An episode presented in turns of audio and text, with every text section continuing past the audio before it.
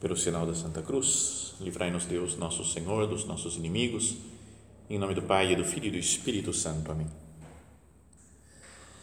Meu Senhor e meu Deus, creio firmemente que estás aqui, que me vês, que me ouves. Adoro-te com profunda reverência.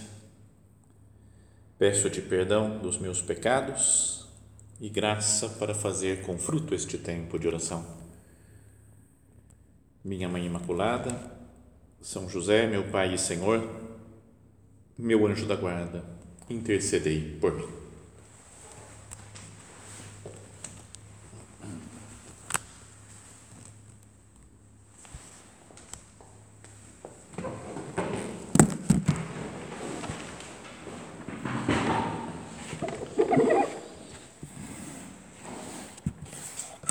No Evangelho da missa desses últimos dias, nós estamos vendo, ouvindo, né, Jesus falar, fazendo aquele discurso sobre o pão da vida.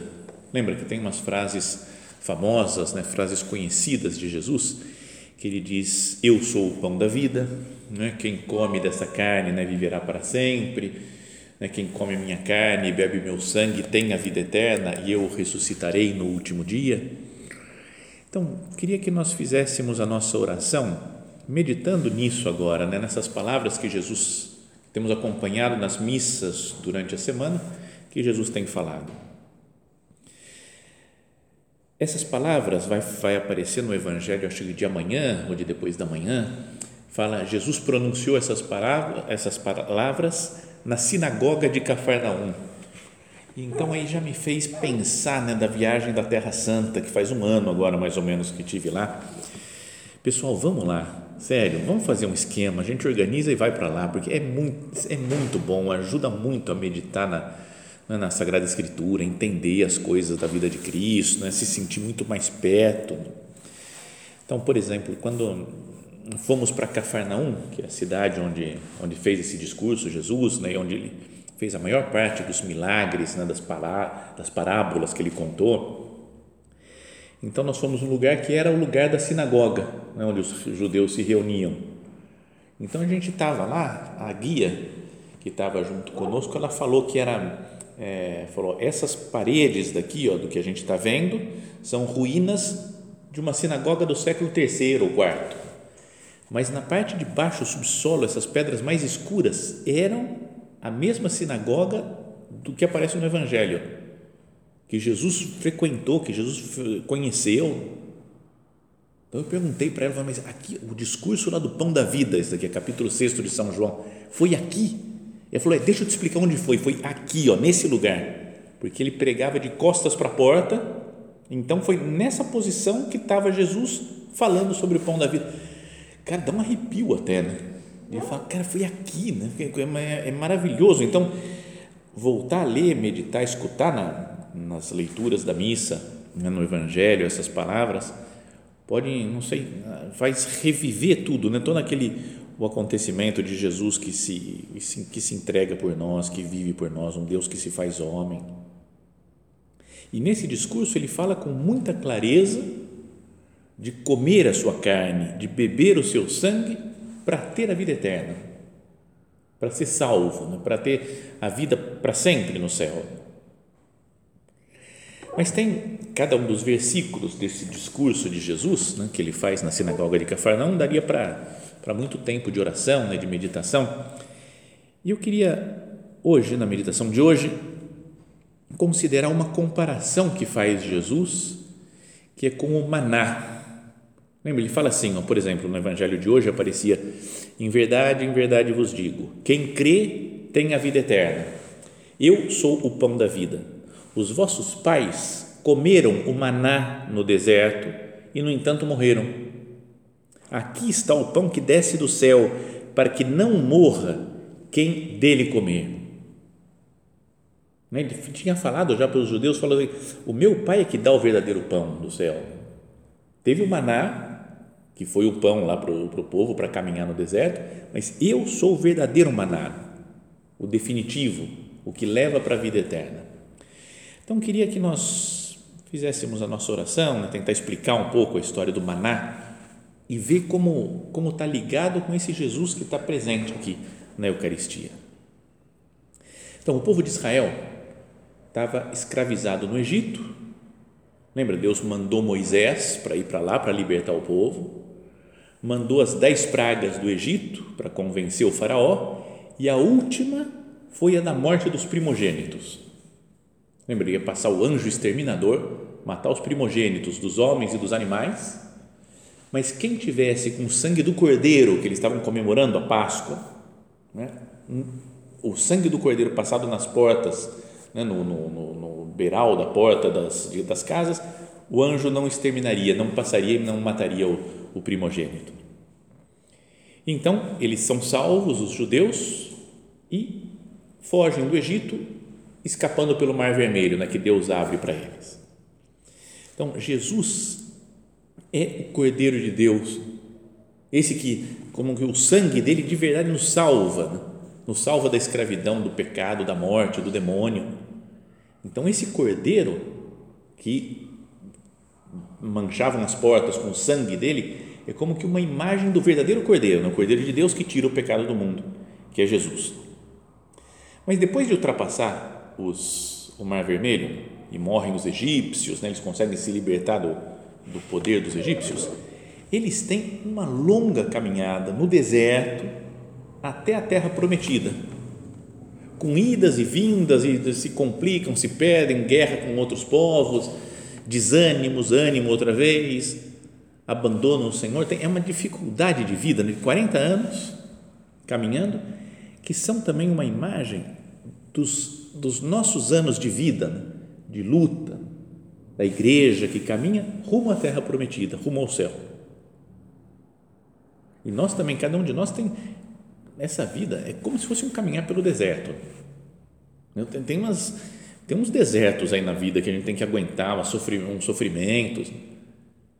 Mas para isso, Deus manda o seu alimento, o maná. Mandou para o povo de Israel. Né? Olha só o que, o que fala lá no livro do Êxodo. Vamos prestar atenção nessa.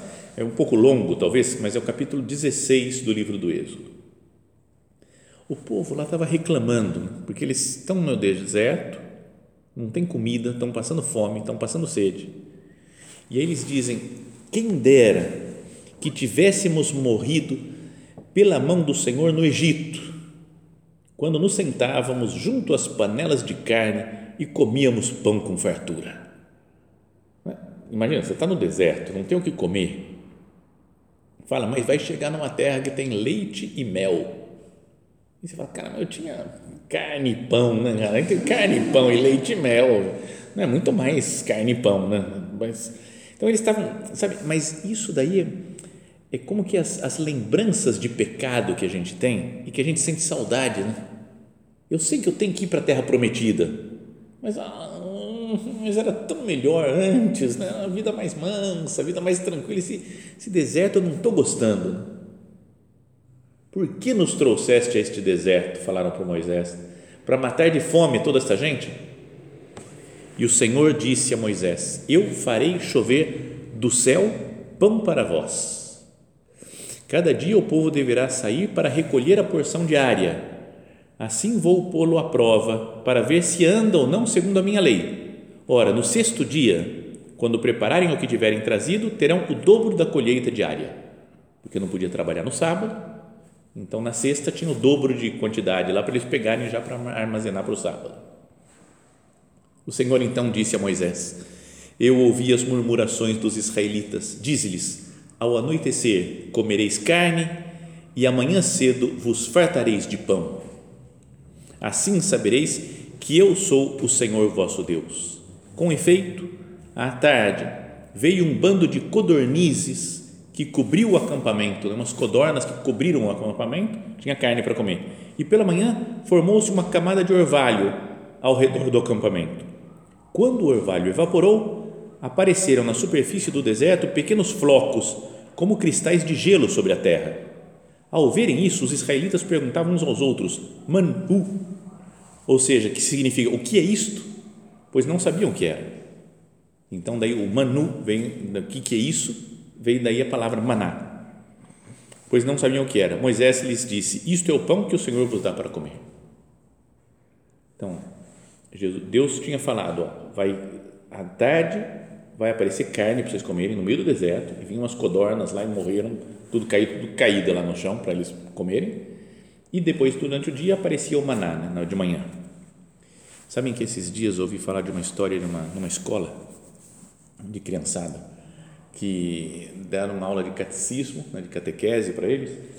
E aí tinha uma das perguntas é o que que Deus mandou no deserto para o pessoal se alimentar? Então eles sabiam, lembravam do maná e falavam, mas que mais? Que outra coisa? E, e para o pessoal, para a criançada lembrar do nome codorna codorniz, não, mas o professor falou para mim, ele que estava contando, falou, se eles colocassem pássaros, né, já está valendo, né? uns pássaros que caíram, as pombas, está né? Tá valendo, aqui, aqui, colocar, tudo bem. E aí um aluno que era super bom respondeu tudo menos isso daí. E entregou a prova e ele falou, mas você não sabe isso daqui? Ele falou, não lembro, professor. Ele falou, pensa mais um pouquinho que você vai lembrar. Ele ficou pensando, pensando, pensando, pensando. Lembrei. Escreveu, entregou. O professor, depois que acabaram a prova, foi olhar periquitos. Você fala, imagina um monte de periquito no deserto, né? assim, mas o menino confundiu a coisa, mas a ideia é essa, né? nos passarinhos que caíram lá. Beleza. Aí continua o, o, o livro do Êxodo os israelitas deram a esse alimento o nome de maná. Era branco, como as sementes de coentro. Não faço a menor ideia como é que é o coentro, muito menos a semente de coentro. E tinha gosto de bolo de mel. Em algum lugar fala que eles pegavam esse negócio e misturavam, faziam fogueira, um fogareiro lá assim, faziam como umas panquecas com, assim, com, os, com esse maná. E tinha gosto de bolo de mel. Moisés disse: O Senhor ordenou que se encha um jarro de maná para guardá-lo, a fim de que as gerações futuras possam ver com que alimento vos sustentei no deserto, quando fiz sair da terra do Egito. Então Deus falou para ele: ó, guarda isso daqui de recordação. Né, eles comiam todos os dias ao longo dos 40 anos, e Deus falou: guarda para vocês lembrarem de como eu protegi vocês no deserto nesse tempo todo. Então Moisés disse a Arão, que era o irmão dele, né, Toma um vaso, enche-o de um jarro de maná e deposita-o diante do Senhor para que seja guardado para as gerações futuras. Como o Senhor tinha mandado a Moisés, Arão depositou o maná para que fosse guardado diante do documento da aliança. Então, tinha, sabe a arca da aliança? Que eles colocavam lá no lugar mais santo deles, não? o lugar falou, aqui é onde está a presença de Deus. E entre outras coisas, eles colocavam as tábuas da lei, que Deus tinha dado no Sinai, né, os dez mandamentos, e o, o maná, um, uma porção lá de maná. Ia ser legal, né? Encontrar isso daí, né? Tem até filme, né? Os caçadores da arca perdida, né? Sumiu, ninguém sabe onde foi parar essa arca da aliança. Mas já pensou se encontrar, fazer uma expedição arqueológica, encontrar, encontrar o maná lá dentro e encontrar as tábuas da lei ia ser muito legal. Né? Bom, mas tudo bem. E aí fala que os israelitas comeram maná durante 40 anos até entrarem na terra habitada. Comeram maná até chegarem às fronteiras de Canaã. Então, essa é a história do maná. Então, vamos ver a, a comparação que existe, então, entre essa a libertação do povo de Israel é? e a nossa vida de hoje. Deus libertou o povo de Israel através do sangue do Cordeiro e Deus nos salvou também, perdoou os nossos pecados através do sangue de Cristo, nosso Senhor, Senhor Jesus. Você morrendo na cruz, derramando o seu sangue, você me libertou da escravidão, né, do pecado, do demônio, da morte.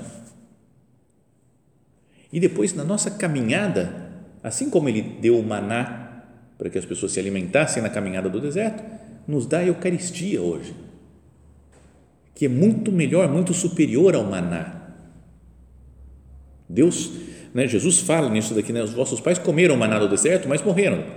Quem come desse pão vive para sempre. O pão que eu, o Pai me enviou, eu sou o pão que de verdade, do pão da vida que desceu do céu.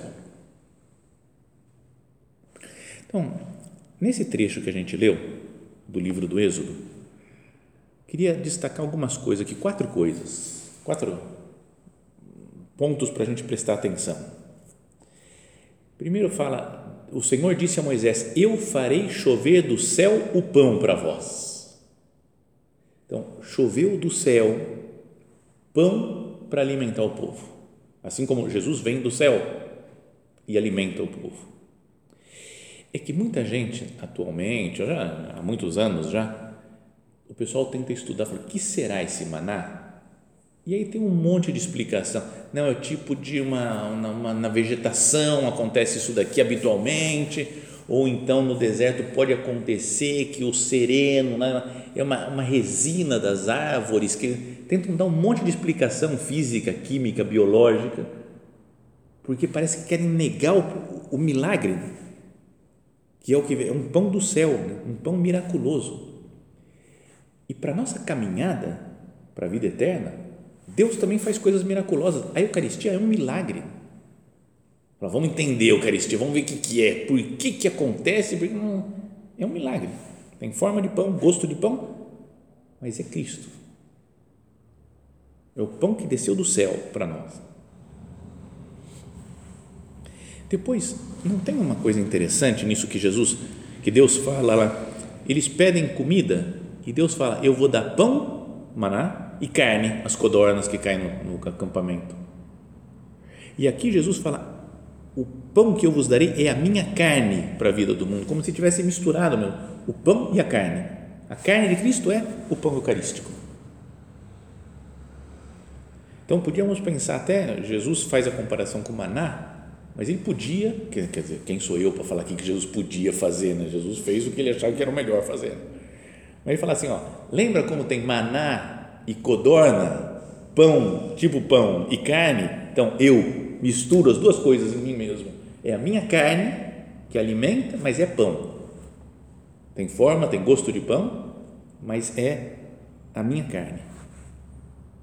Depois, a outra coisa, terceira coisa que eu queria que a gente pensasse é que Deus fala para Moisés: coloca lá na arca da aliança, para o pessoal lembrar então, sempre que eles olhavam para a arca da aliança, falavam: está lá o maná, que nos alimenta, que nos, nos levou, nos fez atravessar o deserto até a terra prometida. Então, não é como que, também falando, aqui no sacrário está guardado a Eucaristia. Para que a gente lembre, Jesus está aqui e nos salva e fica conosco. É que tem também muitas correntes teológicas que falam: não, Jesus deu a Eucaristia para alimentar, não tem que ficar fazendo adoração do Santíssimo mas é, até que seria o maná melhor que o maná. O maná o pessoal adorava, né? ficava olhando lá para o maná, nossa, na arca da aliança tem maná. Muito mais aqui. Cristo vive conosco. Então é importante adorar Jesus na Eucaristia, recordar tudo que Jesus fez por nós, a sua morte, a sua ressurreição, isso que nós comemorávamos agora na, na Semana Santa. E depois a outra coisa que fala, tinha gosto de bolo de mel quase como que para falar como é que vai ser quando chegar lá na Terra Prometida, onde corre leite e mel. Então já tem um gostinho de mel aqui, do que vocês vão ter lá na Terra Prometida. E o São Tomás de Aquino fez um hino que se canta nas, na, no dia de Corpus Christi, né, do corpo de Cristo, que fala que a Eucaristia é um penhor da vida futura. Que é uma, como que uma garantia já a Eucaristia uma antecipação do céu. Vamos pensar nisso daqui. Né? Tá, também dessas coisas todas que falam do maná, dá para aplicar também para a Eucaristia. É pão do céu, miraculoso. É pão e carne, porque é a carne de Jesus. Coloca no tabernáculo, né? coloca para ser adorado, né? admirado, para ser para que nós recordemos as maravilhas de Deus. E, é, e tem esse, essa antecipação da vida futura na vida do céu. Então, aí vem Jesus, aí passamos então mais ou menos é, mil e duzentos anos, mais ou menos, e aí chega em Jesus. E ele lá na sinagoga de Cafarnaum, falava, ele começa a pregar para os judeus e fala: em verdade, em verdade eu vos digo, quem crê tem a vida eterna. Eu sou o pão da vida. Meio estranho já, né? Jesus fala: Eu sou o pão da vida. Os vossos pais comeram o maná no deserto e, no entanto, morreram. Aqui está o pão que desce do céu, para que não morra quem dele comer. Eu sou o pão vivo que desceu do céu. Quem come deste pão viverá eternamente, e o pão que eu darei é a minha carne, entregue pela vida do mundo. Os judeus discutiam entre si: como é que ele pode dar sua carne a comer? Não, óbvio, é muito chamativo isso. E Jesus diz: Em verdade, em verdade vos digo: se não comerdes a carne do filho do homem e não beberdes o seu sangue, não tereis a vida em vós. Quem come a minha carne e bebe o meu sangue tem a vida eterna, e eu o ressuscitarei no último dia. Pois a minha carne é verdadeira comida e meu sangue é verdadeira bebida. Quem come a minha carne e bebe o meu sangue permanece em mim e eu nele. Então ele ia, ia continua falando várias coisas assim nesse estilo que a gente pode pensar que aqueles israelitas, os judeus que estavam lá naquela sinagoga, que a gente vê até hoje, o que, que eles devem ter sentido? Então, primeiro, eles esperavam um profeta que vinha, né? Deus tinha prometido para Moisés: vou mandar um profeta como você. Então, tanto que eles vão ouvindo aquele negócio, fazendo a relação dele com Moisés, o Moisés veio e fez o pão do céu, mas eu sou melhor do que isso daí, ó. eu sou o verdadeiro pão do céu. Tanto que quando Jesus, um pouquinho antes, aqui ele tinha multiplicado o pão, né, eu vi os peixes para os, judeus, o que eles falam é, este é o novo profeta que há de vir. O pessoal começou a, começou a correr a voz lá, né? Cara, acho que é um, é novo profeta, acho que, é, acho que é ele. Será que é aquele Moisés, já mil e tantos anos, já esperando, acho que chegou. Né? E tinha uma teoria também, entre o povo judeu, de que o maná ia voltar a alimentar o povo. Quando chegasse a, a salvação, quando viesse o Messias, ia trazer o maná junto também. Por isso que agora eles pedem, dá-nos sempre desse pão. Pediram, se você tem um pão da vida, dá-nos sempre desse pão. E Jesus fala então, mas com tanta clareza, né? que ele é o pão vivo descido do céu, que fala que muitos se escandalizaram e já não andavam mais com ele. Vai falar no final do discurso aqui. Fala, não, peraí, o cara está louco. Agora já, já exagerou. Né? Vem aqui um homem pregar e ele fala um negócio como se ele fosse o Moisés, melhor que o Moisés, que conseguiu o maná, melhor que o maná, e está falando que a carne dele é comida para nós. Ah, chutou o balde já. Então o pessoal vira as coisas e vai embora. Então, se fosse um símbolo que Jesus estava falando só, não fosse exatamente a sua carne, o seu sangue, ele não ia falar, peraí, peraí, peraí, peraí, peraí, pessoal, volta aí, volta aí, volta aí, deixa eu explicar, peraí, não é assim, não é que é minha carne, o sangue, deixa eu explicar, é uma imagem só, um símbolo que eu estou usando, deixou embora, e ainda perguntou para os doze apóstolos, vocês também querem ir embora? Pode ir embora, se quiser, porque é assim, é minha carne e meu sangue, eu vou deixar, e São Pedro, que não entendeu nada também do negócio, mas falou: A quem iremos, Senhor? Só tu tens palavras de vida eterna. Não é que ele entendeu, não entendi, Eucaristia, peguei a ideia. Não, não, é, é um milagre, é uma coisa misteriosa. Por isso que eu diria que a Eucaristia, a fé na presença real, verdadeira de Jesus, o próprio Cristo, aqui no sacrário, fala: Senhor, eu creio firmemente que estás aqui, que você é a Eucaristia, Jesus é um divisor de águas. Né? É diferente falar, eu creio ou não creio? Que o próprio Cristo ressuscitado, vivo, está aqui conosco. Levo a sério, mas é Jesus, o, o Deus vivo, feito homem, que, e vejo nele a minha salvação. Vejo que é um alimento para o meu caminho, para esse meu caminhar no deserto na vida do dia a dia, eu preciso da Eucaristia. Vejo que essa antecipação do céu. E se eu creio, como que eu me comporto né, diante da Eucaristia? Ah, Senhor, perdão por todas as vezes que eu, que eu passo aqui na, na frente do sacrário sem te dar muita atenção Perdão pelas vezes que eu vou à missa e que comungo distraidamente. Perdão às vezes que eu, eu poderia ir mais vezes à missa e comungar com mais frequência e não, e não faço, Jesus, porque eu me deixo levar por outras coisas, outras, outros interesses. Mas se eu tenho a consciência mesmo de que é Cristo que vive na Eucaristia, não deveria mudar um pouco o meu modo de estar perto de Jesus na comunhão? A gente gostaria de estar no deserto lá e ver o maná caindo, né? Tá para os judeus, nossa, maná, isso aqui é o maná. Mas Jesus é muito mais que o maná. Duas historinhas só, e assim termina a meditação. É, uma que eu lembrei hoje, do dia da minha primeira comunhão. Vocês lembram do dia da primeira comunhão de vocês? Então eu não lembro muita coisa, não. Lembro que tinha um padre lá que eu gostava, achava super legal, moderno, padre. E aí ele que fez homilia, celebrou a missa, só que na hora de distribuir a comunhão foi outro padre que estava celebrando, que era um padre velho, bravo, invocado e foi o bravo invocado que me deu a primeira comunhão, não gostei, mas falou, pô, eu queria um padre legal, mas beleza. Ficou outro padre velho invocado que me deu a primeira comunhão. Mas um homem santo, acho, mas era velho, invocado só, mas acho que era santo. Mas daí quando saí da igreja, estavam meus pais, parentes, não sei o que, e aí meus tios me convenceram a voltar para casa com eles no carro. Não, você vem com a gente. Eu gostava muito dos meus primos, então fomos, não fui no carro com eles, mas o carro estava longe, então a gente foi saindo, andando, andando até chegar no carro. Quando estava para entrar no carro, uma mulher, uma velhinha desconhecida, me viu com aquele uniformezinho lá de pequenininho de primeira comunhão. Falou: "Você fez a primeira comunhão?" Eu falei: "Fiz agora." Ela falou: "Então deixa eu te dar um abraço para sentir Jesus." E aí ficou abraçada. Ela falou: "Nossa." Aí meus tios, nossa, que mulher esquisita. Mas acho que devia ser uma mulher santa, né? Passando por lá, né? abraçar uma pessoa só porque ela tinha acabado de receber Jesus. Né? Hoje a gente pensa num negócio, ah, meio louco isso, não? ah, que coisa. Mas não é, não, se eu tivesse fé, eu não ia olhar para as pessoas depois que acabaram de comunhar, falar, é Cristo que está dentro dela.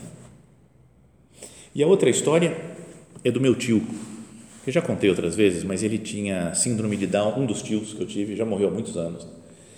Tinha síndrome de Down, então a idade mental dele era nossa também. Então ele é 20 anos mais velho, mas gente brincava junto, né? era super legal. Ele. Era uma, uma diversão, né? quando morreu foi uma grande tristeza. Mas ele, ele fez a primeira comunhão, né? sabia, se emocionava com Jesus na Eucaristia, mas daí ele foi ficando pior de doença, as pernas já não funcionavam mais, então quase não andava e ficava na cama o dia inteiro. Mas ficava sentado na cama, brincando com a gente, a gente ia lá, ô oh, tio, como é que tá? Era, era super, era muito gostoso brincar com ele.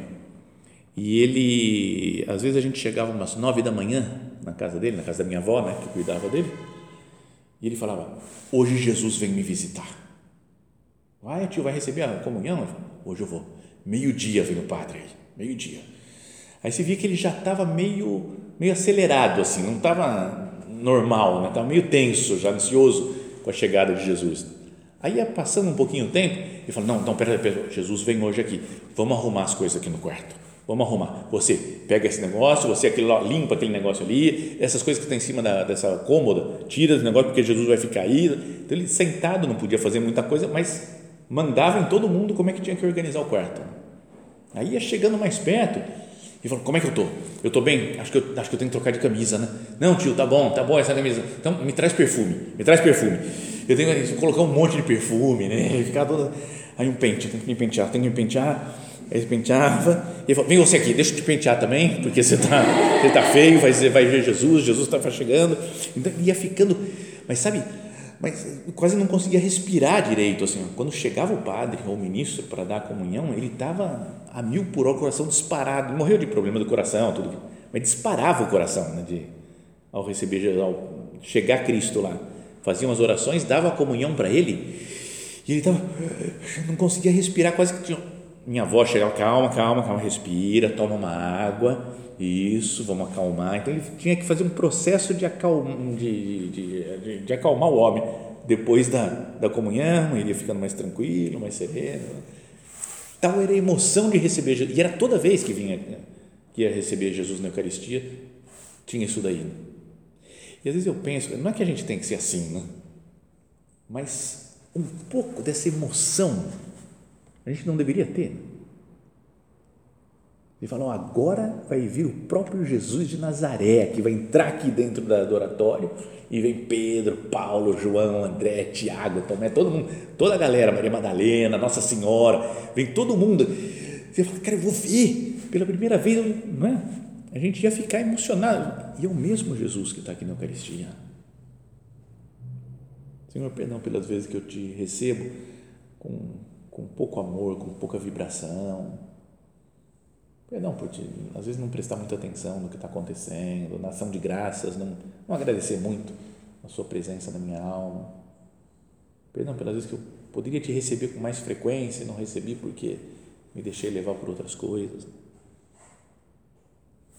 Mas se o maná a gente gostaria de ver, né? Descobrimos a Arca da Aliança, abrimos lá, os primeiros a abrir, e eu vi o maná. Eu sei como é que é agora. Porque eu não sei como é que é o maná. Né? Imagino uma espécie de mandiopan.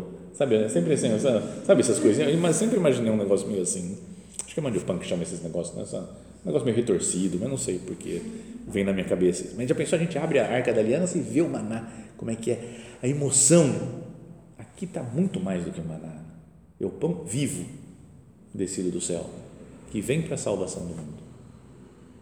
Então, que nós pensemos como nós recebemos Jesus na Eucaristia e peçamos a Nossa Senhora, a nossa mãe, que ela que recebeu como ninguém o corpo de Cristo, que ela nos ensine, nos dê graça para receber Jesus cada vez melhor.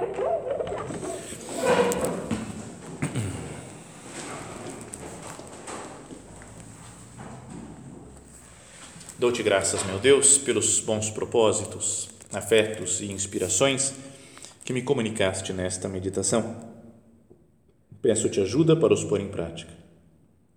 Minha Mãe Imaculada, São José, meu Pai e Senhor, meu anjo da guarda, intercedei por mim.